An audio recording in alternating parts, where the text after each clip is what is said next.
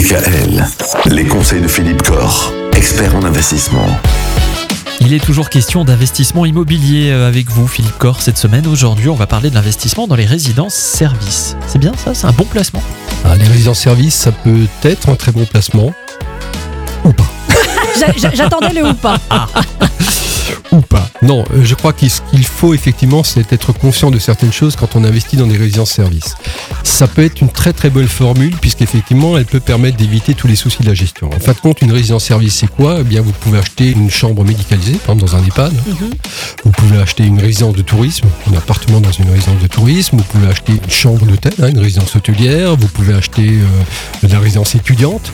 Toutes ces opérations-là, vous achetez de l'immobilier, mais qui en fin de compte sera euh, donné à un exploitant qui lui euh, en fait son activité principale. hein, et il va vous verser un loyer par un contrat. Donc vous achetez un bien immobilier et vous vous signez un contrat avec une société d'exploitation, donc un bail commercial, où cette société d'exploitation vous dira, bah, écoutez, voilà, sur euh, les 10 prochaines années, ce bail commercial est 10 ans, pendant 10 ans, je vais vous verser un loyer de, allez, 4% par an, c'est à peu près le taux qu'on a sur le marché actuellement.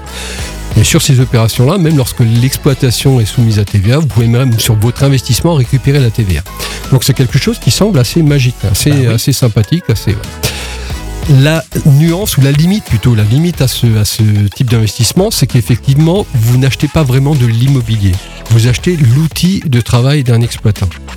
Donc il faut faire très attention effectivement lorsqu'on investit dans des résidences-services, la nature de l'activité et le risque de l'exploitant. C'est un outil de travail qu'on achète et pas de l'immobilier. Très bien. Je crois que les choses sont très claires.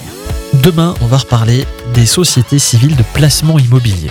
On peut imaginer, chacun d'entre nous, de créer une SCPI, une société civile immobilière. Oui, mais pourquoi? Quels intérêts? Et pourquoi pas? Et pourquoi pas d'ailleurs? Mais oui, pourquoi pas?